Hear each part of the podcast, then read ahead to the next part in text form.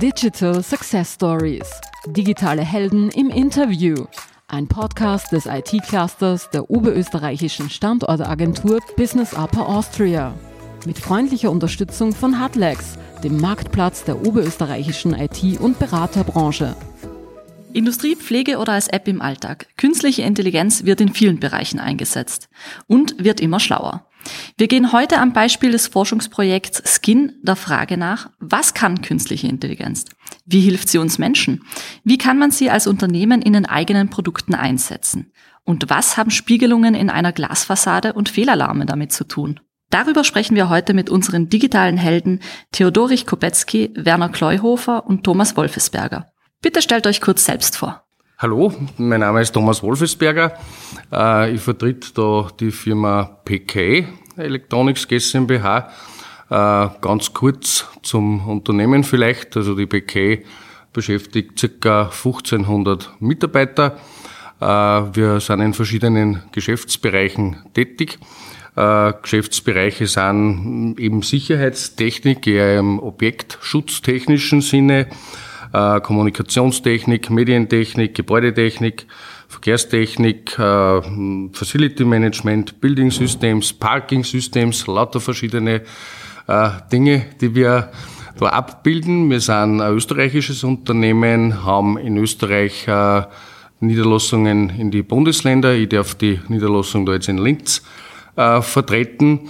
Wir haben auch in die umliegenden ausländischen Länder, in elf, glaube ich, äh, Niederlassungen sind circa 1500 Mitarbeiter und ich, ich selber bin zuständig bei uns äh, für die Abteilung Technik, Kundenbetreuung. Äh, ich kenne die Themen, die unsere Kunden betreffen und äh, wir haben da verschiedene Anwendungsfälle, die dann ganz gut zum heutigen Thema passen, wo wir sicher später dann ein bisschen näher drauf eingehen dürfen. Genau, perfekt. Vielen Dank, Thomas. Werner. Ja, also mein Name ist Werner Klofer. Ich bin in der PKI Holding AG, ähm, habe mein Büro in Hagenberg im Softwarepark. Ähm, ja, ich bin in der Forschung und Entwicklung äh, zentral. Ähm, kümmere mich persönlich vor allem um die äh, Forschungskooperationen, um kooperative Projekte. Wir machen sehr viel mit Forschungspartnern, auch mit internationalen Forschungspartnern äh, gibt es Zusammenarbeit. Und bei mir geht es eben vor allem darum, ähm, um neue Technologien und was können diese für unsere Kunden tun, wie können wir diese für unsere Kunden äh, einsetzen. Genau, und so ähm, ist auch das, ich war äh, im Forschungsprojekt Skin, das ja ein bisschen der Anlass ist für, für diesen Podcast heute, mhm. äh, war ich Projektleiter und ja, das, dieses Projekt Skin war eine gemeinsame Idee mit dem äh, SCCH oder Theo eben auch da ist und dem möchte ich da gleich äh, das, das Wort weitergeben. Okay, danke. Ja, hallo, mein Name ist Theodorich Kowetzki. Ich komme vom Software-Kompetenzcenter Hagenberg. Äh, wir sind eine außeruniversitäre Forschungseinrichtung, ein Forschungszentrum seit über 20 Jahren und zwar mit den Schwerpunkten Software Science und Data Science. Und wir verstehen uns als Schnittstelle zwischen internationaler Forschung und der lokalen Industrie sozusagen der heimischen Wirtschaft. Und wir betreiben mit unseren Forschern schon seit 20 Jahren, äh, wir hoffen, herausragende Forschung. Und dieses Projekt, das wir da heute äh, anhand dessen, das wir als Beispiel verwenden, äh, werden wir das ein bisschen beleuchten, was da passiert. Ich selbst bin Area Manager für Services and Solutions in dem Zentrum. Wir haben drei, drei Areas, eine für Software Science, eine für Data Science und eben eine für Services and Solutions. Mein Schwerpunkt soll noch näher an die Wirtschaft rankommen und noch näher die, die Forschungsergebnisse zur Wirtschaft bringen können. Bei dem Projekt Skin, das ja schon angesprochen wurde, ist ja das Thema künstliche Intelligenz zentral. Ich darf gleich an die Runde die große Frage stellen, was versteht denn ihr unter künstlicher Intelligenz? Ja, also künstliche Intelligenz ähm, ist an sich ein sehr alter Begriff. Also das gibt schon, gibt schon sehr lange, je nachdem wie man es rechnet, durchaus auch schon 70 Jahre. Ähm, es haben sich aber sehr stark die Methoden geändert. Also es war immer schon das Ziel, gewisse Aspekte der menschlichen Intelligenz zum Lösen von Problemen äh, nachzubilden. Ähm, und das wurde im Laufe der Zeit eben mit, mit, immer neuen Methoden gemacht. Und gerade die letzten Jahre, jetzt sind fast zehn Jahre schon, sind da extrem spannend, weil sich die Methoden ähm, extrem stark verbessert haben. Ähm, wir sind immer noch weit weg von einer generellen, äh, starken Intelligenz, die einfach äh, alles kann. Wir sind immer noch beim Lösen konkreter Probleme. Aber da hat sich die KI äh, doch zu einem sehr starken Werkzeug entwickelt, um auch für den Menschen ein Werkzeug zu sein, um Aufgaben besser erfüllen zu können. Braucht man sozusagen diese allwissende KI, die alles löst? Also brauchst du äh, das wirklich? Ist das das Ziel, das man äh, verfolgen sollte? Also unser Ziel ist es auf jeden Fall nicht. Also wir sind immer dabei, dass, dann, dass dann der Mensch noch die, die, die, die finale Entscheidung treffen sollte. Das ist, ähm, sobald man eben dem, in, in, von dem weggeht und das, sich auf, auf diese starke, äh, starke künstliche Intelligenz konzentriert, bekommt man gleich mal eine, eine ganze Reihe von, äh, von Problemen die, äh, dadurch. Und es ist auch, aus meiner Sicht ist es nicht, nicht unbedingt notwendig und auch muss auch nicht das Ziel sein. Das, es gibt noch so viel, das man erreichen kann, ohne so eine starke künstliche Intelligenz. Theo, wie, wie siehst du als, als, äh, als Wissenschaftler diese, diese Definition äh, der künstlichen Intelligenz ist also wahrscheinlich keine einfache, oder? Nein, ist überhaupt nicht einfach. Ich könnte jetzt sehr, sehr flapsig sagen, wir wissen nicht, was Intelligenz ist, also ja. wissen wir auch nicht, was künstliche Intelligenz ist. Wir haben keine, keine Working Definition of Intelligenz de facto. Was wir aber haben, ist, wir können Teile des, der, der menschlichen Tätigkeiten, spezielle äh, Fähigkeiten können wir mit, mit Computern gut nachbilden und Teile können wir weniger gut nachbilden. Ja. Äh, Sachen, die repetitiv sind und regelbasiert sind, lassen sich sehr einfach abbilden mit Computern. Sachen, wo es darum geht, wie zum Beispiel Bilder erkennen oder Sprache verstehen, lassen sie mit den klassischen Methoden, jetzt den regelbasierten oder den deterministischen Methoden sehr schwer nachbilden. Ja. Und alles, was künstliche Intelligenz ist, ist so die Arbeitsdefinition mehr oder weniger, ja, mit statistischen Methoden kann man diese Sachen gut lösen, weil alles, was wir unter künstlicher Intelligenz verstehen, sind im Endeffekt statistische Methoden. Und vielleicht das Beispiel dazu, was schwer und was leicht ist. Es gibt einen Comic, der heißt XKCD. Das ist ein Mathematiker, der solche Themen gern auf die Spitze treibt und der zu als Beispiel genannt, so als Aufgabenstellung. Ich hätte gern von einem Foto gewusst, ist das in einem Nationalpark aufgenommen worden und ich hätte gern gewusst, ob da drauf ein, Bild, drauf äh, ein Tier zu sehen ist oder ein Vogel zu sehen ist. Ja. Die eine Aufgabe ist leicht zu lösen. Ist das Foto im Nationalpark? Ja, GPS-Koordinaten, wir wissen, wo Nationalparks sind. Das ist eine GPS-Abfrage, das dauert vielleicht eine Stunde oder zwei, dass man das entwickelt hat. Die andere Aufgabe hat schon der Marvin Minsky in den 60er Jahren seinen Studenten gestellt und erwartet, dass das über den Sommer lösen, nämlich zu erkennen, was auf dem Foto ist und ob das zum Beispiel ein Vogel ist. Das haben wir erst 2012 das erste Mal so richtig gelöst mit Methoden aus der künstlichen Intelligenz. Also da sieht man, was für einen Menschen selbstverständlich ist, ist für, für diese äh, Systeme sehr schwer zu lösen. Und da sind wir, wir spezialisieren uns eben auf diese Aufgaben, die man mit künstlicher Intelligenz, nennen wir es heute einmal so, leichter lösen kann. Ja. Dazu gehört eben Wahrscheinlichkeiten gut zu beherrschen, sagen wir es einmal so. In der medialen Darstellung ist es ja immer das Thema künstliche Intelligenz ein stark forschungsgetriebenes Thema. Ähm, ist dem so oder quasi kann ich mir das als, als Convenience-Produkt auch für meine Lösung einfach dazu kaufen? Frage in die Runde. naja, teils, teils. Also man sieht's ja, es, das können schon die Apps. Also es gibt Apps, mit denen kann ich Bilder verfremden, da stecken Methoden der künstlichen Intelligenz dahinter. Wenn ich zum Beispiel von einem Cézanne oder von, von irgendeinem anderen äh, Van Gogh, von einem bekannten Künstler, seinen Stil kopiere und auf ein Bild von mir übertrage. Ja. Das sind, kann ich als Convenience-Produkt kaufen, gibt Services im Netz, wo ich sagen kann, da schicke ich jetzt mein Bild hoch und ich bekomme ein verändertes Bild zurück. Gell. Es ist aber sehr viel noch äh, zu erforschen in der künstlichen Intelligenz, da kommen wir vielleicht noch später dazu. Ja. Und da glaube ich nicht, dass uns die Arbeit ausgeht. Und gerade wenn es um spezielle Themengebiete geht, ja, wo nur manche Firmen oder nur wenige Daten vorhanden sind, dann wird das Ganze sehr herausfordernd. Und dann kann ich kein Convenience-Produkt kaufen. Äh, Thomas, du hast zuerst gesagt, du kommst viel bei den, zu den Kunden und bei den, bei den Kunden herum und äh, kommt von denen sozusagen die Anforderung, dass Produkte durch künstliche Intelligenz unterstützt werden müssen? Also quasi sagen die das? Das Wort künstliche Intelligenz kommt vielleicht eher nicht so vor. Äh, allerdings sind manche Kunden durch TV-Konsum, äh, CSI und wie das alles heißt, äh, recht kreativ dann. Wo man unendlich in Bilder einzoomen kann und alle Details herausholen kann. Ja. Zum Beispiel, ja genau, das geht ja alles, wie wir im Vorfeld mhm. gehört haben, so in der Form technisch noch nicht. Und diese Anforderungen werden halt dann äh, intern abgeglichen, äh, ob das machbar ist, umsetzbar ist etc.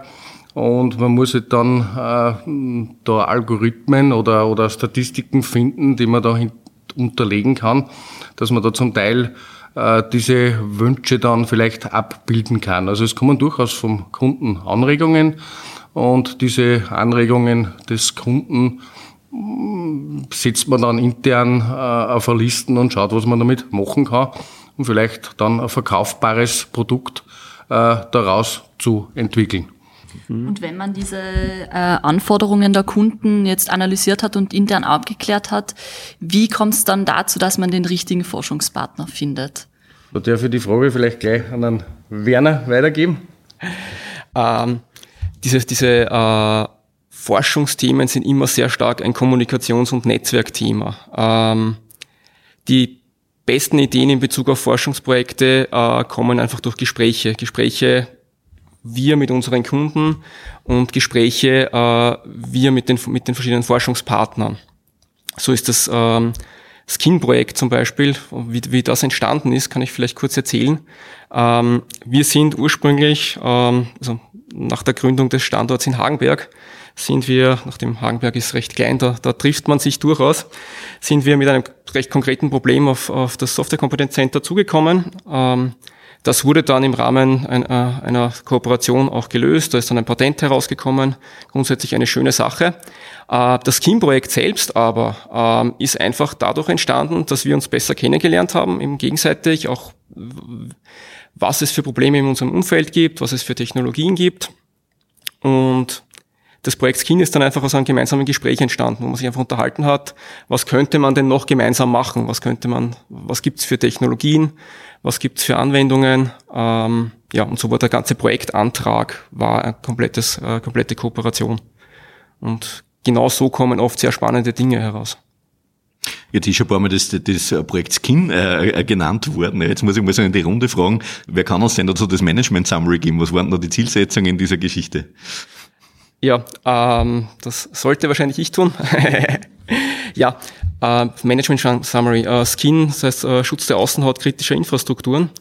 Ähm, da ging es darum, äh, ein System zu schaffen bzw. Systeme zu verbessern, die den Perimeter bzw. die Außenhaut von äh, Objekten äh, mit primär Videotechnologie absichert. Das Ziel davon ist es einfach, äh, gefährliche Szenen, äh, zum Beispiel Eindringlinge, ähm, automatisiert zu erkennen mit Bildverarbeitungstechnologie, mit entsprechenden Algorithmen.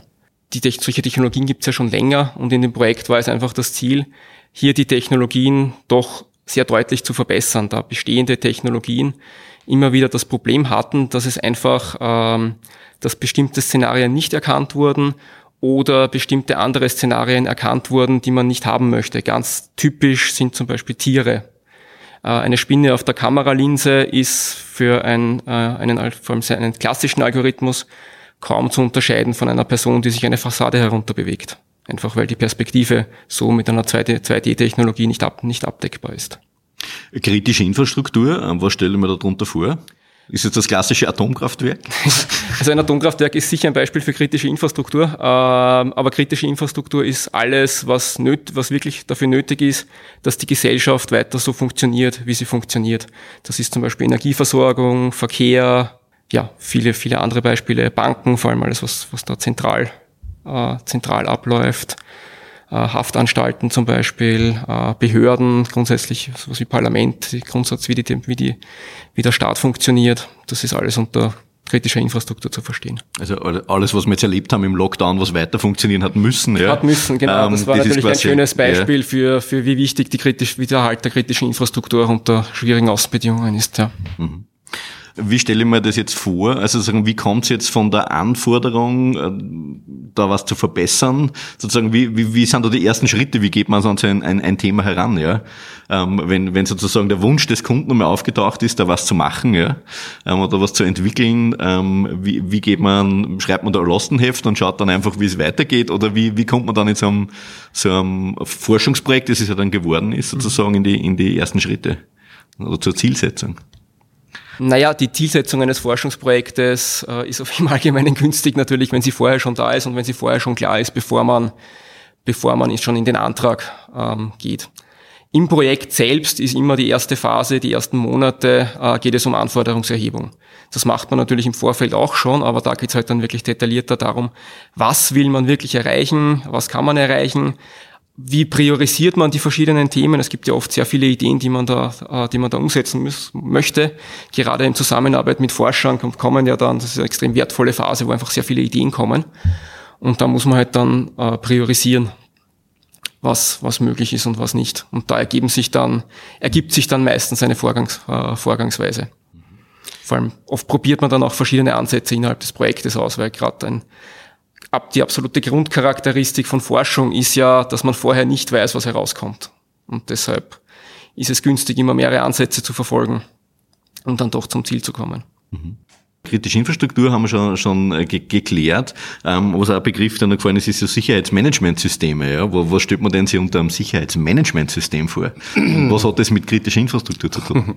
Ja, Sicherheitsmanagementsystem, den Begriff, den wir verwenden, äh, hat klassisch mit dem Objekt zu tun, Objektschutz, äh, ähm, Zusammenfassung verschiedener äh, Systeme, die äh, über das Objekt Bescheid geben, äh, zum Beispiel Videokameras, die, äh, die, die, das, die den Außenbereich überwachen, äh, Zaunschutz zum Beispiel, also wo so Sensoren auf Zäune montiert sind, äh, die Information geben, ob es da Bewegung äh, gibt.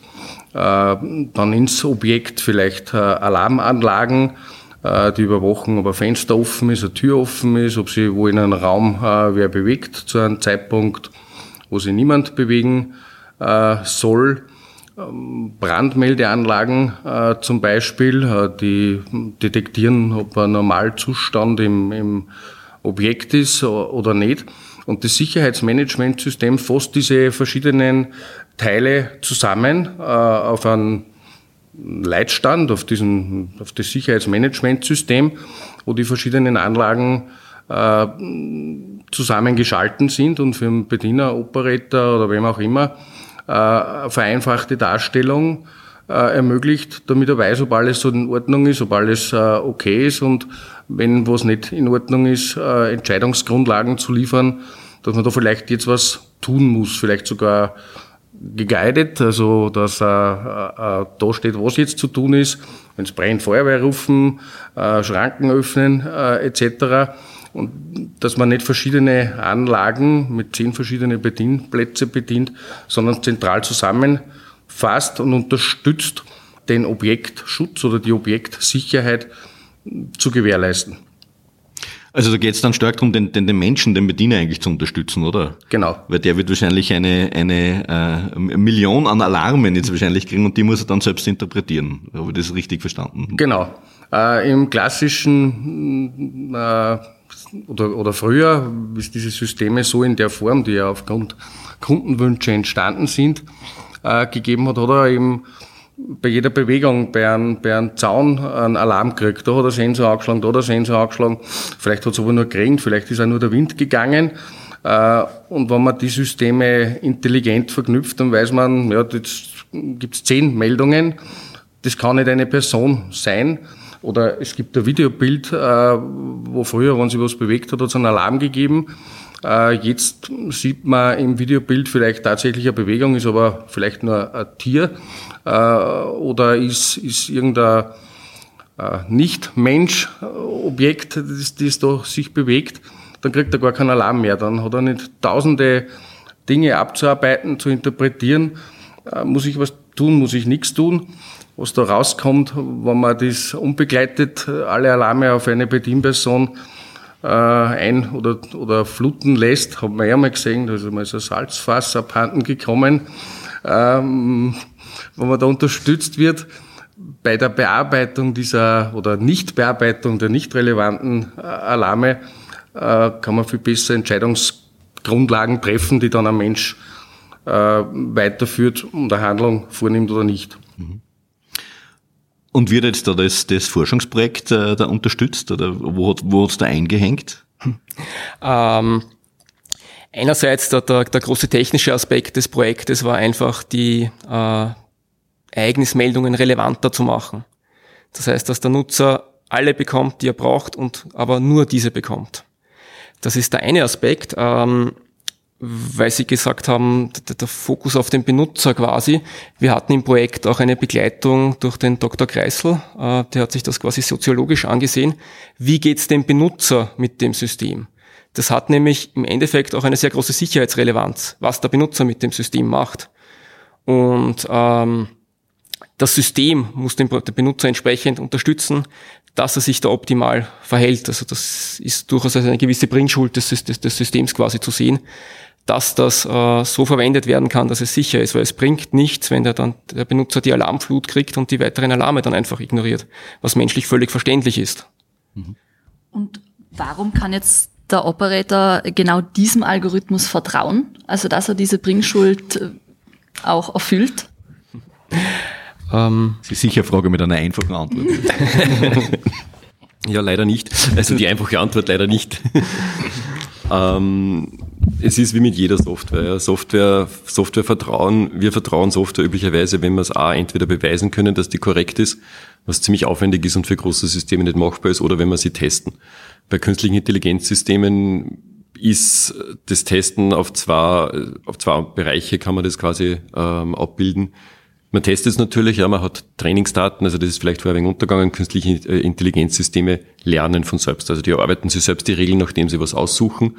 Und das kann ich dadurch beeinflussen, welche Daten ich ihnen gebe. Das heißt, ich muss schauen, dass diese Trainingsdaten und die Validierungsdaten ausgewogen sind, dass das passt, dass da gute Ergebnisse rauskommen. Und wenn dann da gute Ergebnisse rauskommen, kann ich mir immer noch nicht sicher sein, sondern, und das ist äh, ein Forschungsgebiet, ein aktuelles, ähm, wo man daran forscht, wie können künstliche Intelligenzsysteme, wie kann ich die erklärbar machen? Ja, also wenn man sich das als Blackbox-Model vorstellt, dann kommen vorhin Daten rein und hinten Ergebnisse raus.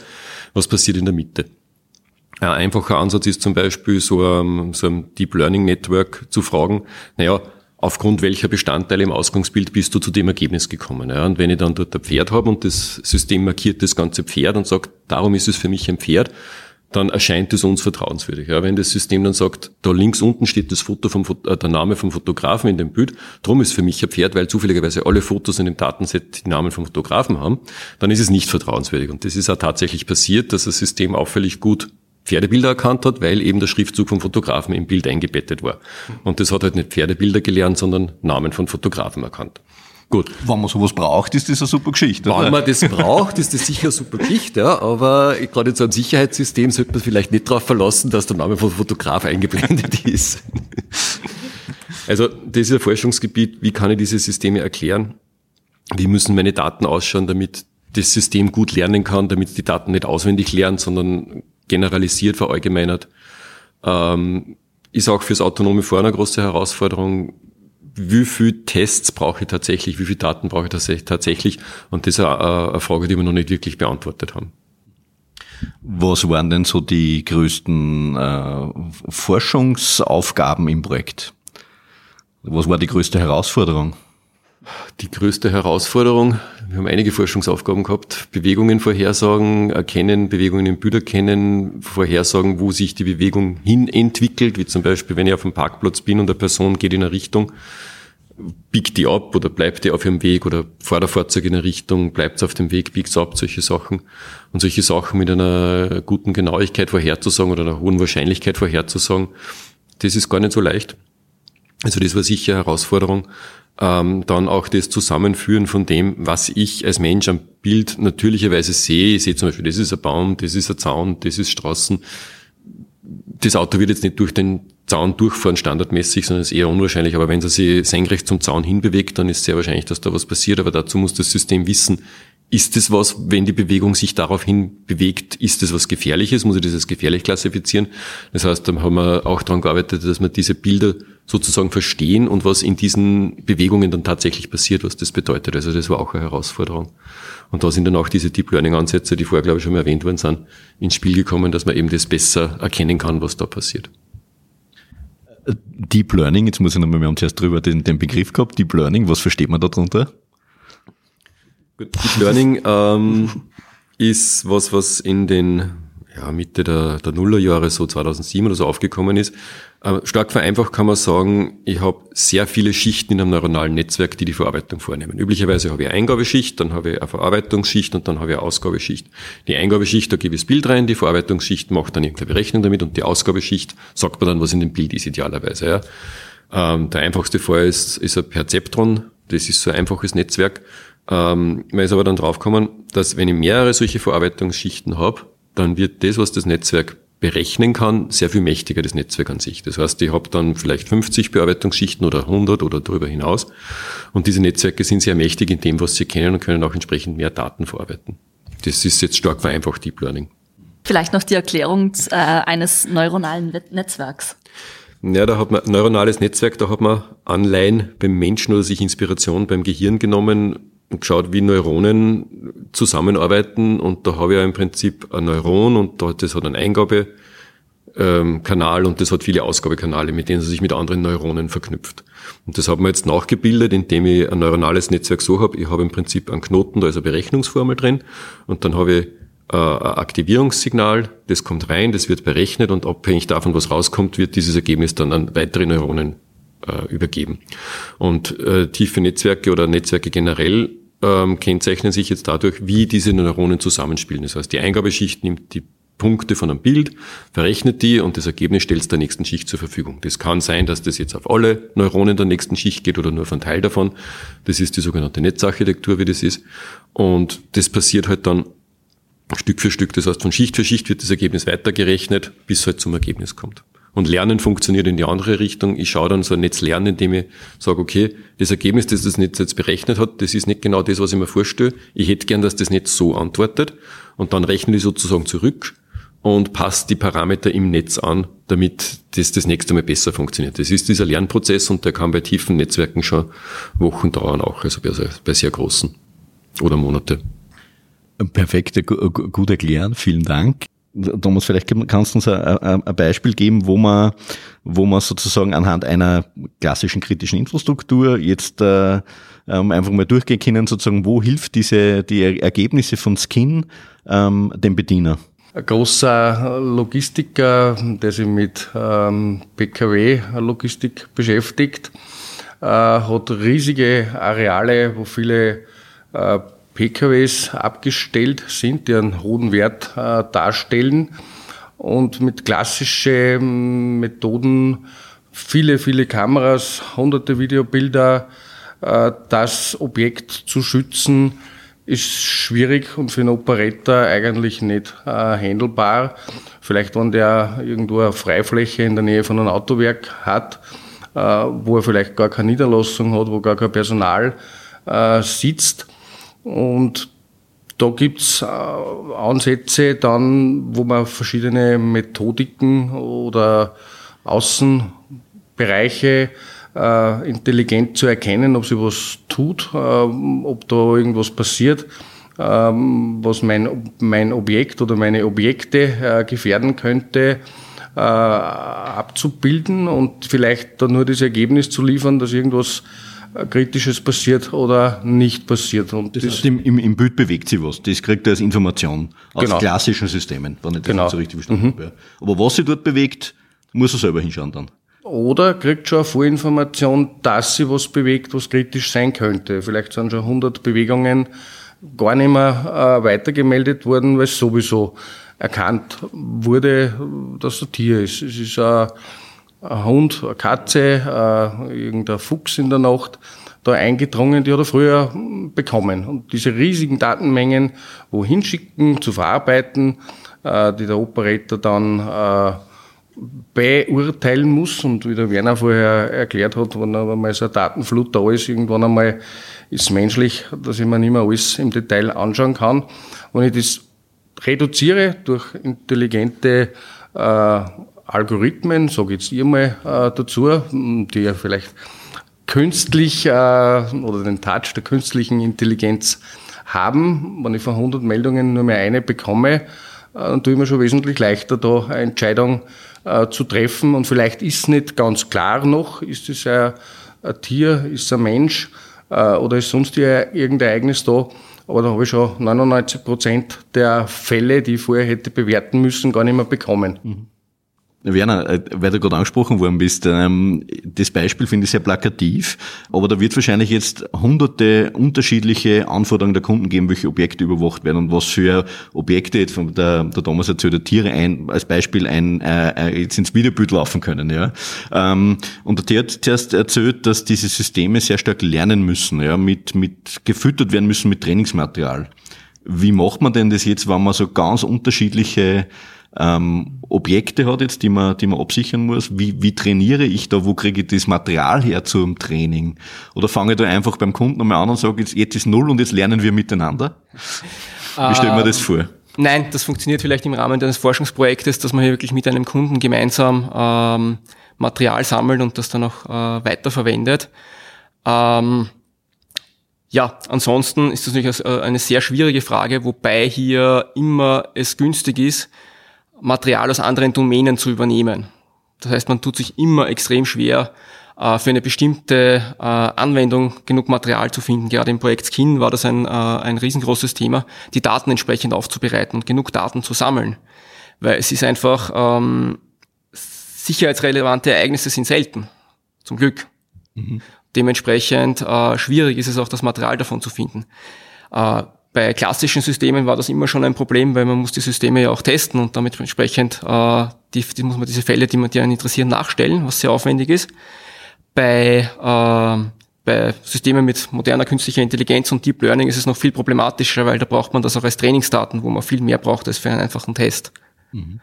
Eine datenschutzfreundliche Möglichkeit ist zum Beispiel äh, sehr, sehr viel mit Simulation zu arbeiten.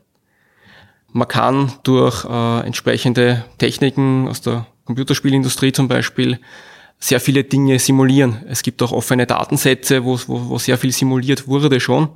Und die gewisse Kunst ist es, solche Daten dann in die eigene Domäne zu übernehmen. Mhm.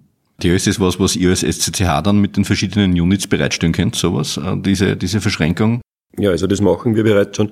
Der Werner hat es ja schon erwähnt, es gibt eine Menge von, von offenen Datensets, die kommen zum Teil aus dem Automotive-Bereich. Das heißt, da kann ich Fahrzeuge, Fahrzeuge gut erkennen, da kann ich Verkehrsteilnehmer gut erkennen. Es gibt auch eine Menge von anderen Datensets. Das ImageNet zum Beispiel ist ein Wettbewerb, wo schon einige Datenmengen angefallen sind. Die kann man wiederverwenden. Da gibt es auch schon eine Menge an vortrainierten Modellen, wo dieses Wissen über diese Daten schon extrahiert worden ist, wo ich dann sage, okay, jetzt nehme ich einen Teil von dem Modell und benutze es für mich weiter nennt man auch Transfer Learning, an dem wir zum Beispiel forschen. Ähm, und dann schaut man eben, wie kann ich die Daten dann anreichern und da kommt eben das, was der Werner gesagt hat dazu, ich brauche trotz allem noch spezielle Daten für diese Domäne. Und das ist, egal ob es jetzt in einem Forschungsprojekt ist oder in einem Kundenprojekt, oft eine Herausforderung. Es gibt, es gibt Kunden oder Partner, die haben es sehr einfach, die haben viel Kameras, die haben schon viel Daten. Ein Partner von uns hat dann schon so Business NAS aufgestellt in seinem Büro und hat halt die ganzen Daten drauf gespeichert. Ja. Da ist dann eher die Kunst, die Daten zu verwalten, weil die Mengen so groß sind. Ähm, beim anderen Projekt war es eine, eine Frage, okay, wir haben ein Datensatz, das erkennt Verkehrsteilnehmer schon sehr gut, aber Kinder wegen nicht. Ja. Brauchen wir aber auch, weil die verhalten sich anders im täglichen Umgang im Straßenverkehr. Der bremst nicht so schnell, der biegt nicht so schnell ab und so. Also da ist die Vorhersage, wo sich der hinbewegt, nicht mit dem Fußgänger vergleichbar. Das heißt, die braucht Daten von seinem Kinderwagen, muss man dann suchen. Ja. Gibt Datensätze, die enthalten mehr Kinderwegen, dann nehme ich mir da welche raus und trainiere halt dann das Modell zusätzlich mit diesen Kinderwegen als Beispiel jetzt. Ja. Also auch kritische Infrastruktur ist mittlerweile vor Kinderwegen geschützt. ich hoffe doch, ja. Sonst war das jetzt ein schöner Workaround. und wenn, dann ist es nicht für alle Zuhörer. ja, genau. Jetzt ist also vor allem diese, diese ganzen Algorithmen und die technologische Entwicklung da drin, wenn ich das richtig verstanden habe, ist ja total ähm, noch im Umbruch. Ja? Also da gibt's ja immer wieder neue Geschichten. Ähm, wie geht ihr jetzt einerseits nach Beendigung dieses Forschungsprojekts ähm, als Unternehmen damit um, ähm, neue Technologien ist wieder da oder neue Algorithmen da wieder reinzubringen und wie quasi ähm, unterstützen da weiter Forschungseinrichtungen wie das SCCH da dabei? Oder ja. ist das Produkt fertig und es funktioniert quasi und jetzt äh, arbeitet man dann an der nächsten Iteration, wo man was Neues ausprobiert? Oder wie, wie stelle ich mir denn das vor? Nein, das Ganze ist sehr dynamisch. Ähm, das, das, äh, der ganze Markt ist durch die künstliche Intelligenz in einem gewissen Umbruch.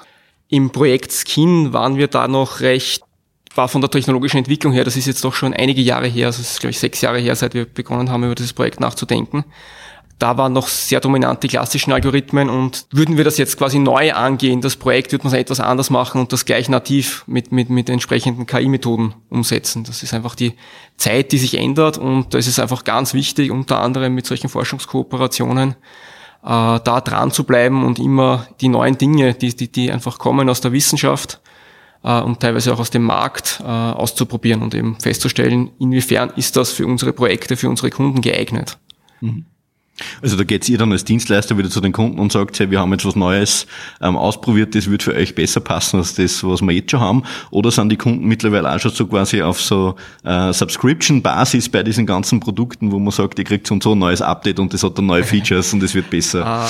Also dieses, dieses Subscription-Basis in der Sicherheitstechnik ist eher nicht so präsent, ähm, aus, aus quasi gutem Grund. Also das sind meistens Investitionen, die über sehr viele Jahre getätigt werden. Also das System muss dann mal zehn, zehn Jahre lang genauso laufen laufen.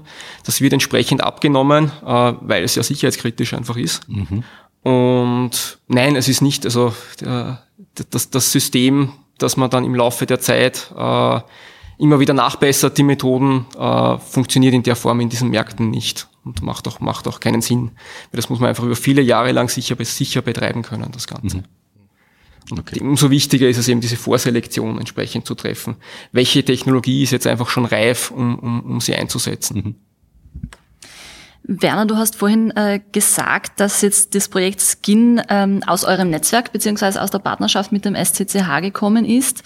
Thomas, du hast vorhin erwähnt, ähm, dass viele Anforderungen auch von den Kunden kommen und Theo, du hast jetzt schon öfters die Automobilbranche angesprochen. Jetzt wäre mal äh, eine interessante Frage, wie beeinflussen euch andere Branchen und Bereiche und welches Know-how oder welche Learnings können Sie auch daraus ziehen? Ja, also gerade die Automobilbranche ist, glaube ich, ein sehr gutes Beispiel, weil dort ist die, sind die Algorithmen, die Bildverarbeitungsalgorithmen, äh, da wird extrem viel geforscht, weil einfach äh, gerade die, die Fahrerassistenzsysteme, autonomes Fahren etc., das hat sehr ähnliche Problemstellungen, wie wir sie in der Sicherheitstechnik äh, mit den Sensoren haben. Dementsprechend gibt's da äh, Hersteller und Produkte, die einfach schon sehr ausgereifte Produkte aus, diesen, aus, der, aus der Automobilbranche in unserem Bereich auch, äh, in unserem Sicherheitstechnikbereich auch einsetzen und die sind das ist natürlich sehr wichtig, dass man hier dran bleibt und sich das entsprechend äh, ansieht. Äh, ansonsten, äh, was sehr gut auch ist, was glaube ich in der Zusammenarbeit mit dem SCCH auch sehr gut funktioniert, das SCCH als Komet-Zentrum hat sehr viele Partner aus den verschiedensten Branchen einfach dabei. Und da funktioniert einfach der, der, der, der Wissenstransfer zwischen den Branchen sehr gut. Dann darf ich da vielleicht noch, noch klein noch mal einhaken, Wissenstransfer zwischen den Branchen ich sage mal, ihr habt jetzt äh, aufgrund der Nähe in Hagenberg ähm, sozusagen auf kurzen Dienstweg euch gefunden, ja. Ähm, aber wenn man jetzt äh, als Unternehmen an, an so ein Thema herangeht und vor allem auch, auch merkt, da kommt man jetzt alleine nicht mehr weiter, da braucht man einen Forschungspartner. Wie fange ich denn da an? Ganz, ganz generisch, ich habe eine Herausforderung, wie komme ich denn zum richtigen Forschungspartner? den, den Weg gibt's eigentlich nicht. Wenn wir einen Tag sehen, wir haben vorher ein Projekt gemacht mit einer speziellen Anforderung, das hat sich dann in eine ganz andere Richtung entwickelt und ist ein ganz anderes Projekt geworden. Ja. Was wir als Comet-Zentrum auch oft machen, sind sogenannte Innovationschecks mit der FFG, dass halt Firmen an uns herantreten und sagen, sie haben eine Idee, eine Innovation und die FFG bietet ja das Werkzeug an, um das einmal initial zu evaluieren, ein Konzept zu entwickeln, ob das tragfähig ist, ob man das ausbauen kann. Das ist auch eine Möglichkeit. Ähm, mit uns reden natürlich, ja, habe ich ja schon erwähnt. Also man findet uns im Web, man findet uns ähm, per Telefon. Ähm, die Idee einmal diskutieren, dann sieht man, ist das was, was wofür wir passend sind? Und wenn es für uns nicht passt, wir sind in Österreich in der glücklichen Lage, dass wir viele Forschungszentren haben. Ja. Ja, wie sich das dann entwickelt, wenn man so eine Idee mal hat und man angenommen, man fängt jetzt mit dem Innovationscheck an, dann kann zum Beispiel der nächste Schritt sein, man macht einen Basisantrag, man forscht weiter in die Richtung. Ja ähm, hängt stark auch vom Partner ab. Ja. Kleine Unternehmen ist vielleicht ein Innovationscheck interessanter für große Unternehmen. Also wir haben zum Beispiel Trumpf als Partner, ist auch groß auf der Homepage zu lesen, ja, oder andere große Partner. Die fangen mit so einem Werkzeug nicht an, weil das ist nicht für sie geeignet. Die sagen, ja, wir haben diesen Themenbereich, dieses Themenpotpourri. Wir möchten mit euch da zusammenarbeiten und das tun sie jetzt schon so seit unserer Gründung im Endeffekt. Ja, und mit denen beforschen wir halt dann verschiedene Machine Learning Themen in ihrem Kontext. Also von bis und da macht dann wahrscheinlich wieder kleinere Unternehmen den Vorteil, dass das schon ähm, Erfahrungen einfach gibt und, und Projektergebnisse genau, gibt, oder? profitieren ja dann beide Seiten davon, der Partner aus dem Partnernetzwerk, aus dem Know-how, das da erarbeitet wird. Diese Comet-Projekte sind auch sogenannte Multifirm-Projekte, das heißt, da sind in einem Projekt mehrere Partner drinnen und die Mitarbeiter, die da drin mitarbeiten, die ähm, wissen dann, wie die Methoden sich in verschiedenen Domänen verhalten und können mit dem Wissen halt dann anderen Partnern besser helfen. Ja. Jetzt haben wir sehr viel über künstliche Intelligenz generell gehört, beziehungsweise auch über das äh, spezifische Projekt Skin. Wo seht ihr jetzt die größten Potenziale in der Zukunft in eurem Bereich äh, aus Sicht der Forschung, aber auch aus Unternehmenssicht? Mhm. Bei mir kommt das ganz klar vom Kunden. Ich bin ja da immer die, die Schnittstelle, äh, dass man noch treffsicherer wird, dass man noch weniger äh, Täuschungsmeldungen bekommt, dass man immer relevantere Entscheidungsgrundlagen bekommt. Also dass das, wo man jetzt stehen, wobei wir schon sehr weit fortgeschritten sind, äh, immer noch besser werden und immer noch äh, treffsicherer werden. Und die Entscheidungsereignisse oder die Grundlagen für die Ereignisse, die immer mehr werden, äh, immer fein, feiner werden und, und das Ergebnis daraus immer weniger äh, Information äh, zur Folge hat, die der Nutzer dann zu einer Entscheidung bringt oder zu einer Nichtentscheidung bringt. Also so ein bisschen diesen digitalen Stress vom Mitarbeiter zu nehmen, oder? Diese quasi, ähm, diese Flut einfach einzunehmen, von Ja. der er täglich zu kämpfen hat. Das höre ich wirklich fast täglich. Trotzdem wir so weit schon fortgeschritten sind, äh, aber natürlich die Informationsbausteine immer mehr werden, ist das ganz klar eine Botschaft und eine Information, die ich so kriege. Ja, die größten Potenziale, also unsere Potenziale kommen auf der einen Seite mit der Zusammenarbeit mit den, mit den Firmen, mit den Partnern, weil die bringen uns die Aufgabenstellung. Und wir als Transferzentrum haben ja die Aufgabe, das Wissen von unseren anderen Partnern, von den wissenschaftlichen Partnern in die Wirtschaft zu bringen. Das heißt, wenn wir niemand haben, wo wir das hintransferieren können, dann machen wir nur Grundlagenforschung. Hat zwar auch Potenzial, ist jetzt aber für die Wirtschaft nicht so förderlich, zumindest nicht unmittelbar. Das ist ein großes Potenzial. Ein anderes Potenzial, das wir haben, sind natürlich unsere Forscher, die in nationalen und internationalen Forschungsprojekten mitarbeiten. Das heißt, unsere Mitarbeiter äh, sind sehr wichtig für uns, dass sie die gut entwickeln können. Und die Forschungsprojekte sind für uns sehr wichtig, weil da das passiert. Also wie man ins Kind gesehen hat, die zusammenarbeitet, da hat dann der, der Partner was davon, da haben dann wir was davon, weil wir unsere Methoden ausprobieren können. Und das führt dann auch zu anderen Projekten, wie zum Beispiel sind wir gemeinsam im Projekt Aloha. Ähm, wo es weiter Deep Learning im Embedded-Bereich geht ein bisschen und wo weitere Projekte, wie sich die KI überhaupt entwickelt, haben wir spannende Grundlagenforschungsprojekte, wie zum Beispiel im Modul S3AI, wo es darum geht, um Explainability, Privacy und solche Themen im KI-Bereich. Also da gibt es noch viel Potenzial, das wir versuchen, so gut wie möglich zu heben. Werner, wo, wo geht's aus, aus deiner Sicht hin in der Zukunft? Naja, wir sind ja gerade in einem ziemlichen Umbruch mit dem, mit dem KI-Technologien, wo einfach immer mehr möglich wird und ein Potenzial ist sicher, ähm, dass man hier immer, immer mehr Anwendungen findet, auch in den Workflows und den Prozessen der Kunden einfach, äh, wo man KI-Systeme einsetzen kann, wo man noch so jetzt noch gar nicht daran gedacht hätte. Also da wird sich in den nächsten Jahren sicher noch einiges ergeben in unseren Projekten. Vielleicht, wenn ich da nur einhaken darf, die, diese Frage, wie KI mit Menschen zusammenarbeitet. Das wird ein spannendes Forschungsthema werden. Haben wir schon ein Forschungsprojekt, ein kleines EU-Projekt. In dem Kontext haben wir heuer gewonnen, Teaming AI. Da geht es genau darum, wie kann KI oder wie können Menschen mit KI zusammenarbeiten mit diesen Systemen.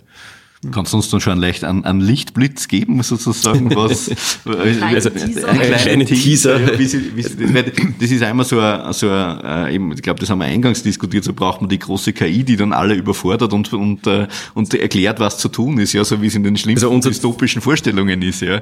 Da wollen wir ja nicht hin, haben wir Nein, also festgestellt. wir wollen jetzt keinen Kolossus schaffen wie aus den 60ern im Film, der dann die Menschen ähm, drangsaliert oder quasi bestimmt, was sie zu tun haben und ihnen, der sich nicht abschalten lässt.